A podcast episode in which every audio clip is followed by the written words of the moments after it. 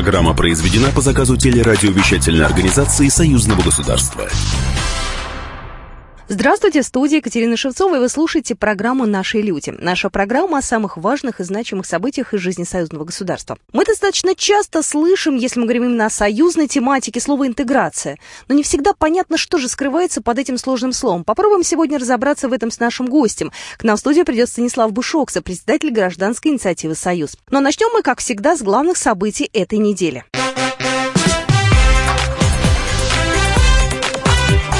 Главное за неделю.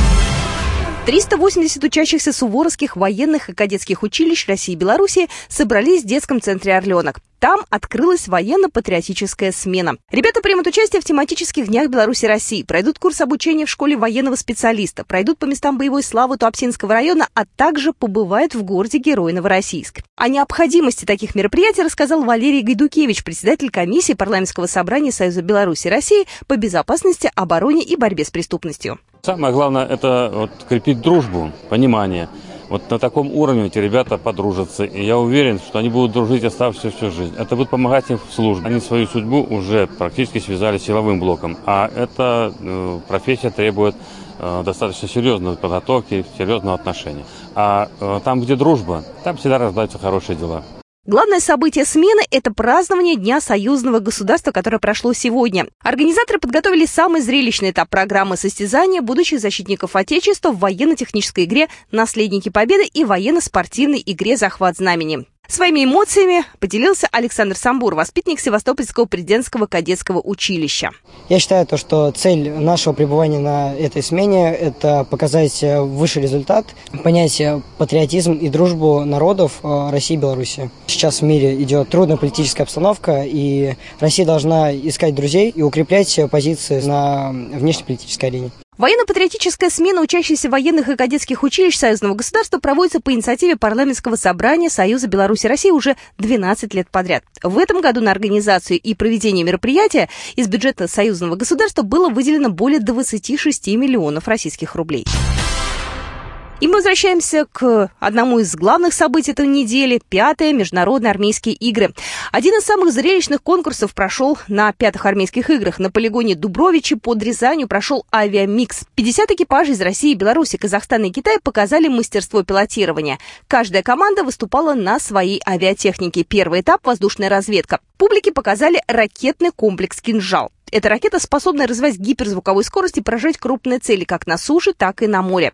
Во время авиамикса пилоты продемонстрировали воздушные дуэли на новейших истребителях Су-35С. АСА демонстрировали зрителям различные маневры, высадку тактического десанта с транспортно-боевых вертолетов под прикрытием ударных Ми-28Н и К-52, пуски управляемых ракет звеном.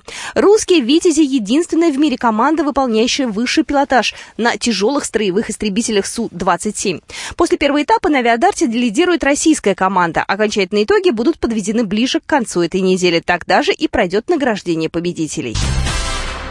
Беларусь лидирует в конкурсе «Снайперский рубеж» на пятых международных армейских играх. Как сообщил агентству Белта замкомандующий силами спецоперации Вооруженных сил Беларуси Владимир Белый, золотая медаль конкурса досталась белорусской команде, серебро у команды России, бронза у Казахстана. Владимир Белый отметил высокий уровень подготовки всех участников соревнований. В индивидуальном зачете снайперов третье место завоевал россиянин, второе и первое – белорусы. На этой неделе на аэродроме под Витебском проходил третий этап Кубка мира по вертолетному спорту. Свое мастерство и взаимопонимание продемонстрировали 19 экипажей из пяти стран – Беларуси, России, Украины и Польши. Соревновались на вертолетах Ми-2 и Робинсон Р-44. На результат вертолетных гонок влияет многое, но сами спортсмены говорят, что главное – справиться с волнением. Состязались в двух типах программ – параллельный слалом и развозка грузов. Пронести емкость с водой через ворота и стараться сберечь каждую каплю – непростая задача, а пустое ведро и в вертолетном спорте – плохая примета. О том, как проходят сами соревнования, рассказала Ирина Грушина, глава Федерации вертолетного спорта России. Соревнуются экипажи на двух параллельных площадках по системе плей-офф, и поэтому это, конечно, драйв, адреналин, все это на глазах у зрителей, на малых высотах, э, с хорошим комментарием. На том, как выступали белорусы, рассказал Виктор Дегтярь, заслуженный мастер спорта России. Хочу отметить ваших белорусских ребят. Они это будущее, э, наверное, этого спорта. Они молодые, азартные, поэтому высший пилотаж тут э, можно ожидать от всех. Первый этап Кубка мира прошел в Англии, второй принимала Россия. Теперь воздушные азы показывали свое мастерство в Беларуси. Тем более, что в небо с интересом смотрят даже те, кому под силу удержать только игрушечный вертолет. О правилах соревнований рассказал Антон Быстров, генеральный секретарь Белорусской Федерации авиационного спорта. Формируется общая такая таблица, по которой определяет человек, экипаж, становится чемпионом Кубка мира за весь год. Соответственно, уровень, конечно, высокий, и все те спортсмены, те экипажи, которые хотят в общем зачете занять призовое место или высокое место, им необходимо участвовать на каждом из этапов. Но соревнования под Витебском проходят не впервые. В 1978 году здесь уже проходил чемпионат мира по вертолетному спорту. Тогда летчикам из Советского Союза не было равных. Витебский аэроклуб еще и база подготовки курсантов военной академии. Об этом рассказал Александр Центер, председатель Белорусской Федерации авиационного спорта. Подготовили очень много пилотов-вертолетчиков и для вооруженных сил, и для гражданской авиации. И это все не ушло, это все осталось здесь. Поэтому каждый раз, когда мы участвуем в соревнованиях здесь, вот в Куковячино, мы понимаем, что это один из, наверное, крупнейших и в прошлом, и сейчас центров по подготовке вертолетчиков в Европе. Впереди у летных экипажей заключительный четвертый этап. Он пройдет в Польше уже в сентябре. БелАЗ начал поставки 90 тонных самосвалов для участка Коксовой, входящего в промышленно-металлургический холдинг России, сообщает Белта. Более половины поставленной в этом году партии техники собрана и приступила к работе. Всего в соответствии с договором, подписанным в июне во время международной выставки «Уголь России» и «Майнинг-2019» в Новокузнецке, на российское предприятие до конца текущего года поступит 21 карьерный самосвал.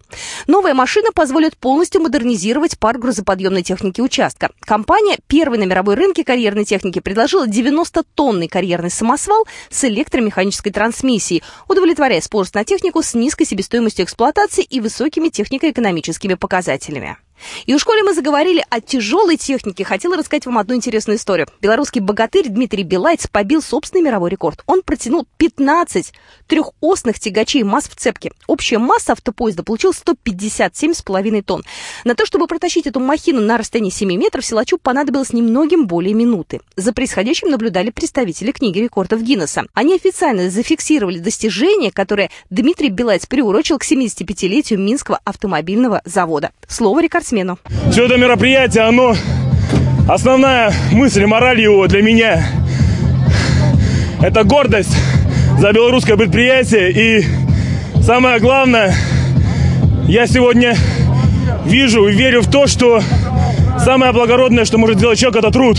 Дмитрий Белайц хорошо известен в Беларуси. Он мастер спорта по самбо и дзюдо. Также является почетным председателем Белорусской Федерации силового многоборья. В свое время он окончил Академию МВД, а позже Институт национальной безопасности Республики Беларусь. Этот рекорд Белайц установил со второй попытки. Первая была неудачной, но богатырь собрался и со второго подхода побил предыдущий рекорд, который сам же установил в Новосибирске год назад. Тогда белорусский силач сдвинул с места автопоезд из семи автомобилей общим весом в 91 тонну.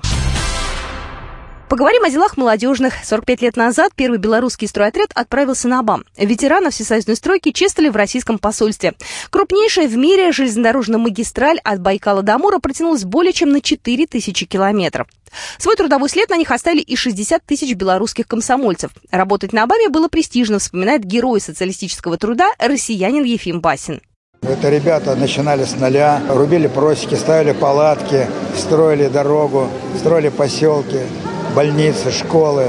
Это колоссальный опыт и колоссальная польза, которая была оказана. И так действовали все союзные республики тогда, в советское время, и многие области и края России.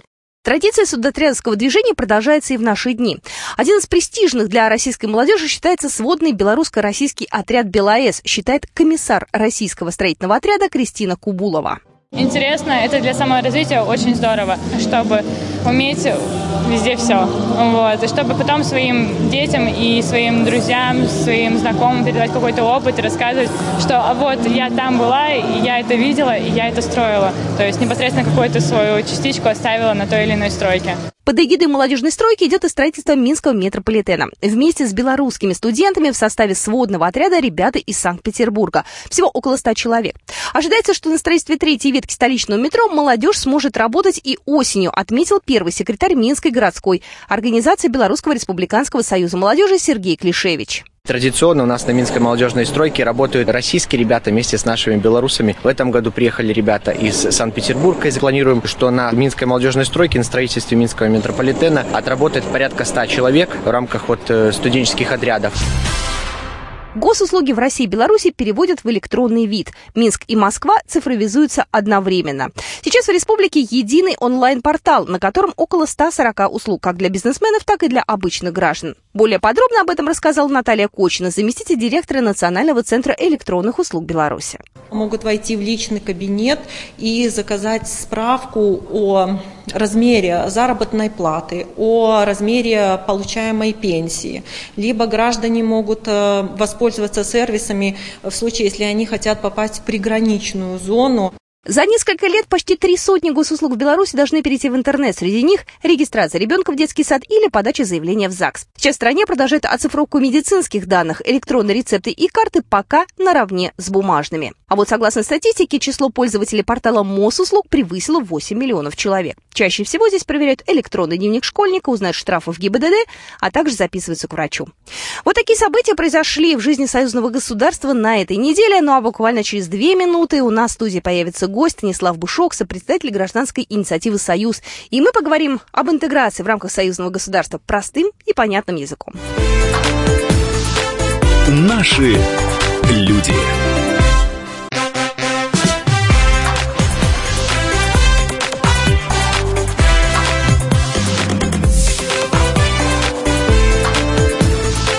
Наши люди. Вы слушаете программу «Наши люди». Меня зовут Екатерина Шевцова. Сегодня на студии гость Станислав Бушок, сопредседатель гражданской инициативы «Союз». Здравствуйте. Здравствуйте. И мы сегодня поговорим об интеграции. Слово красивое, Слово, в принципе, понятное, ну, что оно обозначает. Но в российско-белорусских отношениях не всегда обывателю вообще понятно, что такое интеграция, потому что нам регулярно говорят, что вот-вот она уже вот идет, вот полным ходом, вот уже скоро у нас будет какой-то результат ну, не все понимают, что это значит. Я предлагаю сегодня в этом разобраться.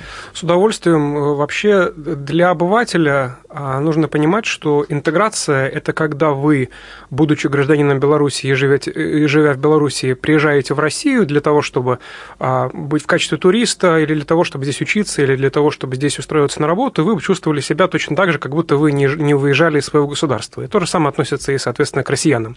То есть интеграция, максимальная интеграция – это когда граждане двух стран Э, чувствуют себя э, в гостях как будто дома. То есть это относится и не только к тому, что они говорят на одном там языке, а о том, что э, они обладают теми теми же правами, что и граждане, собственно, той страны, куда они приезжают. В этом смысле Вообще проблема а, интеграции действительно в том, что а, ее плюсы и ее проявления достаточно мало известны даже широкой аудитории, не только, что называется, простым смертным, простым обывателям, но и даже людям, скажем так, э, а, более погруженным в эти вопросы. Я вспоминаю историю, случившуюся в 2016 году, когда я ехал вместе с экспертами российскими на автобусе через границу, соответственно, из России в Белоруссию, там на конференцию, посвященную вопросам Великой Великой Отечественной войны.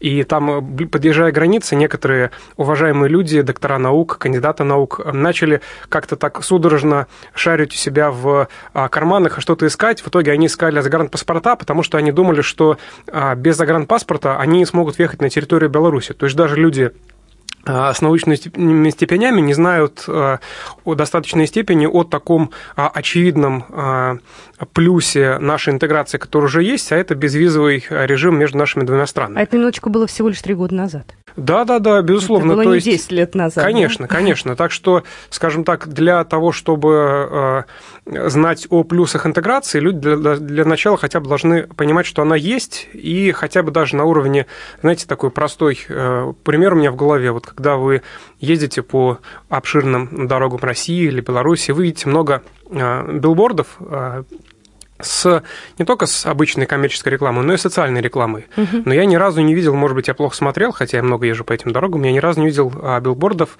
а, про союзное государство. Простых билбордов. Россия, Беларусь.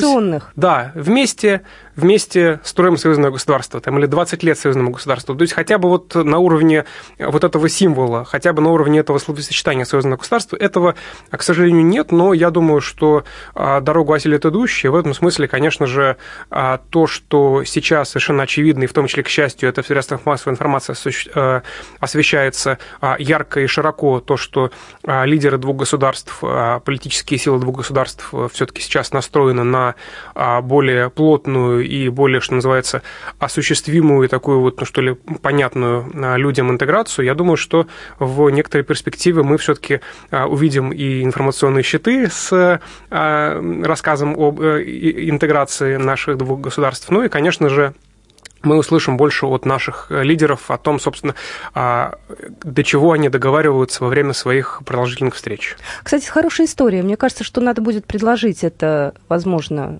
эту историю и тему. Да, у нас 20-летие союзного договора, у нас действительно год такой важный, знаковый, форум регионов недавно прошел. А может действительно взять и вот в этом году поставить такие большие баннеры.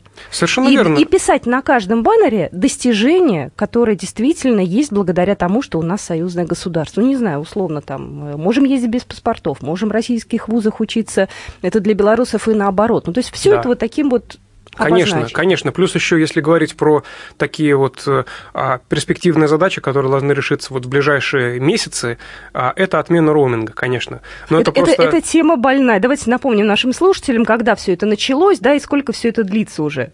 Но это, это началось года назад и длится до сих пор. Валентина Матвиенко на форуме регионов э, несколько лет назад озвучила действительно важную тему, что нужно отменить роуминг. И каждое государство начало у себя, значит, работать в этом направлении. Россия договорилась с мобильными операторами, пыталась решить вопросы с бизнесом, законодательно. Беларусь тоже. 15 сентября на подходе, вопрос пока еще не решен. Но я думаю, это вопрос, который все-таки будет решаться. Э, и опять же, конечно, это должно очень широко освещаться в прессе, потому что, например, то, что у нас в России внутрироссийский роуминг отменили, ну, относительно недавно, и я не слышал, чтобы об этом трубили, хотя это, ну, огромное достижение для нашей страны. И когда мы говорим, говорили какое-то время назад о том, что вот смотрите, в Евросоюзе отменили роуминг, угу. а мы, значит, идем э, не впереди планеты всей, а наоборот. Но у нас отменили внутрироссийский роуминг, роуминг буквально там через, если не ошибаюсь, там полтора или два года после того, как отменили роуминг в Евросоюзе. То есть мы на самом деле настигаем очень быстро в хорошем смысле слова в плане информационных технологий. Э, и, безусловно, когда мы, с одной стороны, можем а, безвизово друг к другу ездить, мы можем друг у друга работать, учиться и так далее, но при этом у нас а, есть затруднения с тем, что мы не можем зайти в интернет, э, не оказавшись банкротом. А да. Это, конечно, это, конечно, э, совершенно вещь э, недопустимая. Я думаю, что она будет вполне решаться. И это, конечно, опять же, на всех билбордах страны, на всех билбордах союзного государства, конечно, должно об этом тоже быть, быть такая информация для граждан. Но вот мы говорим сейчас о таких практических достижениях, обучениях э, очень много проблему обучения обсуждали на форуме регионов, и вообще, это же ведь тоже такая история. И, кстати, если мы говорим не только о средней школе, да, мы говорим о вузах, о поступлении, о признании дипломов. Совершенно верно. И вообще, э, я просто даже не хочу произносить а, ту цифру, а, сколько... Да, почему произнесите, чтобы нашим слушателям было понятно? Знаете, она настолько маленькая, что я даже ее забыл. А, сколько белорусских студентов а, ежегодно учатся в России? Это очень маленькая цифра, она сопоставима или даже меньше там с количеством, например, студентов из непризнанной Приднестровской Молдавской Республики, которые учатся в а, российских вузах. А То есть почему? они очень, очень... Потому что э, нет целевой программы, которая бы а, рекомендовала и которая бы давала возможности широкую, в том числе информационную поддержку, а, возможности обучения белорусских студентов в России и российских студентов в Беларуси. Опять же, нужно понимать, что обычно вот это, скажем так, э, взаимные какие-то там, скажем, на год или больше вот эти командировки, связанные с обучением, в основном это идет Минск в Москву, Москва в Минск. Угу. Не совсем правильно, потому что и в Беларуси, и в России есть прекрасные вузы, которые находятся не в столицах, и в конце концов есть вузы, в том числе в приграничных регионах, что Беларуси, что России, которые с коллегами мы недавно как раз а, в приграничных регионах были, встречались там с представителями в том числе и администрации, и в том числе чиновником, ответственным за образование, а, я имею в виду приграничные российские регионы, и все говорят, что мы рады, мы с удовольствием примем белорусов, потому что у нас есть студенты из совершенно каких-то экзотических стран, а белорусов там два с половиной человека в лучшем случае. Но белорусам же интересно получать российское образование, в этом Безусловно. же есть для них... Э, Безусловно, потому что это не только образование, это еще и потом возможно возможность при желании, собственно, получить работу здесь, в России, уже имея, так сказать, российский диплом. Опять же, следующий шаг, или, скажем так, параллельная история, которая должна развиваться с вот этими студенческими обменами, это без каких-либо «но» а, автоматическое признание дипломов э, и признание а, у нас это ЕГЭ угу. в Беларуси. Центральное да, тестирование. Да, да, центральное угу. тестирование. То есть, чтобы люди не ходили еще с э, бумажками, значит, специальные службы, которые, значит, одну бумажку поменяют на другую еще там за денежку, для того, чтобы, значит, вас не считали верблюдом в той или другой стране. Вот. Это на самом деле вещи э, абсолютно решаемые. Более того, люди, которые а, работают в системе образования, угу. говорят, да, мы рады, давайте. Ну, то есть здесь, здесь нет больших проблем, потому что, в принципе, что касается стандартов образования, достаточно высоких, то они сопоставимы, что в Беларуси, что в России. Поэтому здесь нет э, сложностей абсолютно никаких. То есть я думаю, что это как раз то, что, опять же, лежит на поверхности, то, что будет решаться в ближайшие ну, месяцы или а, максимум там, несколько лет. Потому что это то, что назрело. Опять же, а, в России заинтересованы, чтобы Э, активная студенческая молодежь Беларуси а, узнавала Россию больше, узнавала в том числе через встраивание в российскую систему образования, а не ехала, например, в соседнюю с Белоруссией Польшу, у которой а, очень а, привлекательные есть образовательные системы и образовательные программы, и, собственно, неприятно об этом говорить, но где-то примерно в два раза больше, если не ошибаюсь, может быть, даже а другая цифра, а, в последние годы белорусских студентов обучается в Польше, чем в России. А правда, что они идут туда на гуманитарные специальности? Если в России идут на технические специальности, то там идут гуманитарные, они возвращаются уже такими подготовленными политологами а, и, без, может без, быть, безусловно, конечно же, есть, есть вот такое, скажем так, э, в эту сторону, конечно, есть э, акцент. Э, безусловно, польскому государству интересна Белоруссия как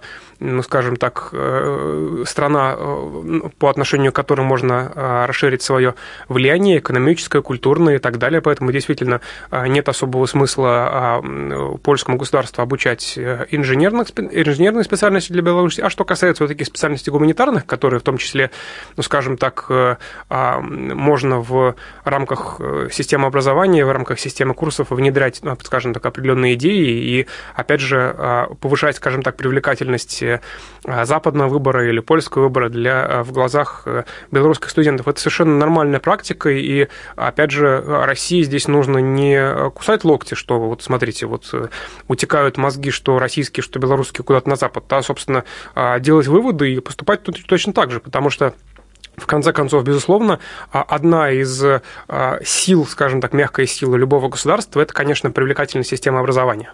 Мы продолжим программу «Наши люди» буквально через две минуты.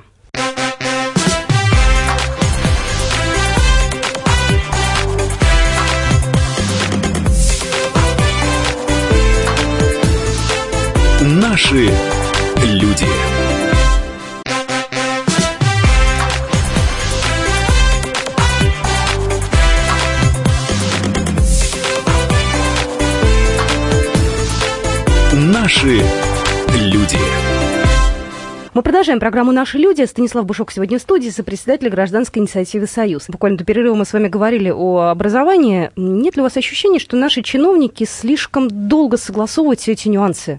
Есть. Что нужно делать это быстрее, что это надо делать, не знаю, не годы, а месяцы, ну или хотя бы год, чтобы это все было быстрее, потому что, ну, у нас сейчас обстановка такая. Безусловно, знаете, простая. как говорят в народе, не было бы счастья, да несчастье помогло. И а, ситуация, которая у нас сложилась с Украиной с 2014 года, подтолкнула нас к тому, что вот такое упование на то, что мы всегда будем вместе, мы всегда будем братьями, это ну, такая же чепуха, как то, что мы никогда мы не будем братьями, как в известном стишке. Неужели это а, касается Беларуси? А, это касается совершенно любой страны, в том числе даже это касается э, национальных регионов России, если нормально нужно э, ими не заниматься. Потому что на самом деле вообще история, скажем, славянского единства или там русско-белорусского, украинского единства, она базируется все-таки а, или должна базироваться не только на том, что у какой-то части населения убывающей остаются какие-то стереотипы или какие-то, какая-то ностальгия по единому э, государству, в котором жили а, наши, так сказать, предки или жили, так сказать, люди, а, которые сейчас более старшего возраста, были молодыми. Вот. Она должна базироваться на государственной политике, которая направлена в том числе на поддержания вот таких добрососедских, дружеских отношений между странами, между народами и для создания позитивной картины не только общего прошлого, но и общего будущего, потому что, в конце концов, если мы посмотрим, скажем, на динамику социологическую, угу. то она не очень хорошая, и время здесь, если мы, скажем так, не возьмем быка за рога, в том смысле, что не будем активно развивать э, союзное государство во всех направлениях, то, собственно, поезд может уйти. Почему? Потому что если мы смотрим на, скажем, социологию белорусскую, то динамика следующая. А чем а, люди старше тем они с, большей, с большим интересом э, и с большей э, симпатией относятся к идее союзного государства и к России как таковой. Чем угу. люди моложе и а, более высокообразованные, тем они, ну, скажем так, более нейтрально относятся к России и, в принципе, рассматривают варианты, что, скажем, западная интеграция также возможна. Это нормально или мы тут где-то что-то упустили, может быть? Конечно, упустили, потому что, вот возвращаясь к украинскому, э, украинской истории, многие чиновники, которые занимались Украиной, скажем так, до событий, считали, что, а, а наши отношения, а, в принципе, могут базироваться а, на финансах, то есть, скажем, на отношениях, связанных с нефтегазовыми потоками. И угу. вот если мы, скажем, договоримся с ключевыми там, бизнес-структурами или там, с президентом, с одним единственным, о том, что мы вот имеем какие-то такие торговые отношения, то, что касается вопросов культуры, идеологии, цивилизации, это, это все вообще совершенно не, не интересно. А если есть какие-то русофобские элементы националисты, то они есть где-то там в трех западных областях, и это маргиналы. И то на это вот, можно не обращать внимания. На это можно не обращать внимания. Вот собственно, да, да не обращались внимания. То, что, то же самое относится и к Беларуси, и к любой другой стране, потому что когда у вас появляется независимое государство, даже если оно а, очень близко культурно, ментально, а, этнически к тому государству, скажем так, от которого оно отделилось, но тем не менее все-таки независимость диктует свои законы. Если у вас появляется свой гимн, флаг, своя граница очерченная, то вы уже не можете быть и строить, скажем так, свою национальную идентичность ровно на тех же основах, на каких строят то государство, скажем так, от которого отделились. Потому что в противном случае тогда возникает вопрос, а в чем смысл тогда этого отделения? Вот, так что в этом, э, в этом контексте, понимая, что а, элементы не только экономические, у нас э, а, как-то не только экономические элементы должны присутствовать в интеграции, но и, может быть, даже в гораздо большей степени элементы гуманитарные, элементы того самого а, прекрасного общего будущего, которое мы хотим вместе построить. Потому что скажем, элементы, связанные, опять же, возвращаясь к а, утечке мозгов, так называемые, ведь Запад привлекает а, в том числе картинкой. Вы, значит, получите работу, зарплату, ваши демократические права будут соблюдены и так далее и тому подобное. То есть все красиво еще с экологией, все замечательно, ну и все прочее. А у них там тоталитарная Россия, у них там все плохо. Вот, вот, вот, конечно, конечно. Вот. Да-да-да. И в этом смысле, конечно, такую же картинку нужно строить, конечно, и в рамках э, наших интеграционных процессов, потому что понятно, что идея Э, Союза должна быть привлекательной, причем она должна базироваться не только и не столько, повторюсь, на воспоминаниях о славном прошлом, хотя, опять же, прошлое по-разному интерпретируется, а на возможности общего будущего, причем это будущее должно быть конкурентным с тем, которое предлагают западные страны. Так что, учитывая, что у нас железного занавеса нет и не будет, соответственно, и рынок труда, и рынок системы образования все более и более открытый э, в мировом масштабе происходит, то тогда для того, чтобы быть более привлекательным, конечно же, нужно создавать условия также более привлекательные, в том числе для обучения, для а, проживания, а, социальные гарантии и, конечно же, зарплата. В этом смысле, может быть, звучит несколько банально, но а, действительно, если мы хотим развивать э, образ положительного будущего союзного государства, то, конечно, нужны люди, которые, собственно, на профессиональной основе работают в рамках, занимаются лоббизмом союзного государства на совершенно разных структурах. Надо, чтобы люди об этом знали. Вот я сейчас э, слушаю, что вы говорите, все круто, все здорово, идеи хорошие, да, и 20 лет прошли не зря. Но народ не всегда знает. Наша задача об этом рассказать, чтобы люди это понимали, потому что, в принципе, все строится на обычных людях. Совершенно верно, понимали, и более того, понимали на уровне вот простых вещей, Бытовых. не только на уровне концептуальных, которые, конечно, тоже важны, безусловно, союзному государству как минимум нужен флаг, потому что лояльность... Флаг союзного государства? Конечно, э, флаг, э, потому что лояльность национальная, она базируется прежде всего на а, символе, на картинке, скажем, э, американский флаг, ну, угу. сразу мы понимаем, там флаг, гимн играет, значит, угу. и все такое. А мы там, скажем, вспоминаем там советское прошлое тоже, это красный флаг, скажем, над Рейхстагом. А вот когда мы думаем о союзном государстве, вообще какой символ? Ну хорошо, жмут руки президент Лукашенко, президент Путин, красиво. Это, но ну, это не флаг, вы, вы его на, на майках не разместите в большом количестве, хотя, конечно, можно, но должна быть своя система символики. Этого нет. Опять же, наверное, одна из основ, что, чего, что отличает государство от другого государства, это наличие границ. Соответственно, общая граница, общая визовая политика. Угу. В последнее время говорят о так называемом союзном Шенгене. Угу. То есть о том, чтобы угу. люди а, из третьих стран получали а, визу, которая была бы а, валидна и для России, и для Беларуси. Совершенно прекрасная идея.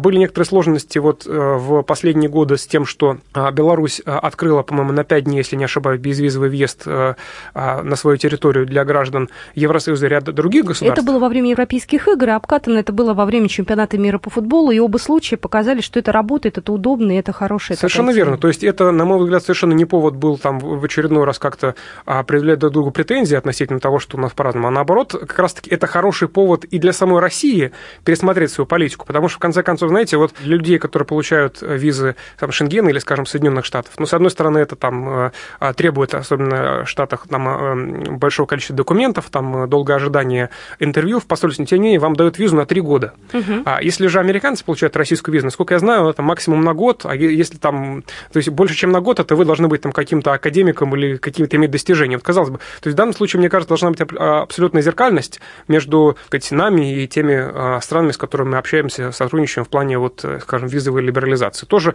вполне такая а, комфортная была бы идея, мне кажется. Знаете, не проходит ни одной э, какой-нибудь там встречи, я не знаю, может быть, это пресс-конференции президентов, э, чтобы народ не начал говорить о том, что нам надо как-то, вот, наверное, вам надо объединяться. И все время Лукашенко задает вопрос, когда Россия объединится с Беларусью. Мне удивительно, почему все время об этом спрашивают. У людей нет понимания, что такое союзное государство. Вот если едешь там в такси, например, да, разговариваешь с таксистом, с обычным человеком, он не понимает. Говорит, ну так может нам объединиться?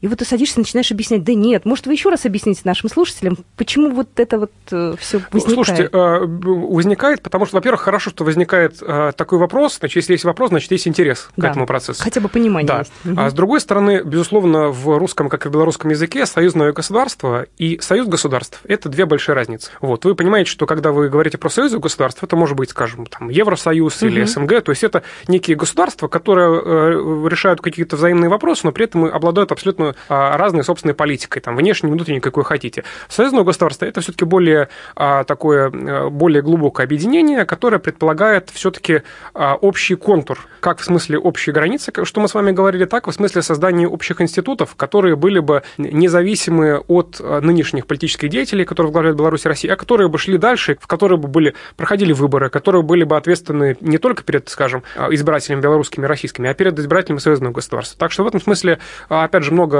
э, говорится о том, что вот давайте создадим союзный парламент на основе, которая бы все-таки а, решала более широкие вопросы, которые, собственно, а, была бы отчетна для а, уже граждан союзного государства. Давайте введем общее гражданство союзного государства. Да, пока все-таки этого не делается, но, на мой взгляд, здесь э, не нужно впадать в одну и в другую крайность. То есть одна крайность – это такое полное объединение, о котором угу. говорил ваш таксист, а с другой стороны, это продолжение сосуществования в рамках союза государств, где у каждого государства есть своя политика внутренняя и внешняя, которая не особо согласуется договориться с государством-партнером. Так угу. что в этом смысле баланс, мне кажется, вполне возможен. И я думаю, что вот те интенсивные а, консультации и переговоры, которые сейчас есть как на уровне президентов Беларуси и России, так и на уровне а, глав правительств, на уровне а, в том числе общественных структур, на уровне экспертного сообщества, говорят о том, что желание есть четкое понимание, что да, союзное государство будет, но дорогу осилит идущий, поэтому, конечно, нужно все вопросы решать э,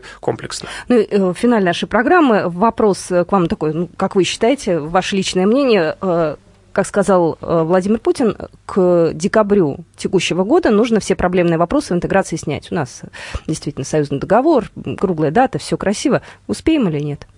А, я думаю, что успеем, учитывая э, высокую степень э, заинтересованности обеих сторон. Ну, насчет все, это, мне кажется... Проблемные, президент, проблемные. Президент, да. Ну, а все проблемные, я думаю, снимем, потому что а, проблема в том, что в течение десятилетия, как минимум, союзная э, интеграция фактически не развивалась, по большому счету, а сейчас ну, мы несколько так нагоняем время. Но, опять же, здесь это не бином Ньютона, союзная, союзная интеграция, и те вопросы, в том числе, которые мы с вами сегодня обсуждаем, это вопросы решаемые за месяцы. Я думаю, что мы с вами к декабрю встретимся и поговорим, как у нас процесс за эти месяцы шел. Спасибо вам большое. Станислав Бышок сегодня был в студии, сопредседатель гражданской инициативы «Союз». До свидания. Счастливо.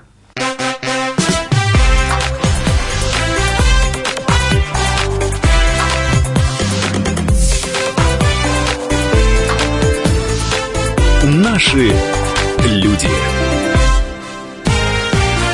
Программа произведена по заказу телерадиовещательной организации Союзного государства.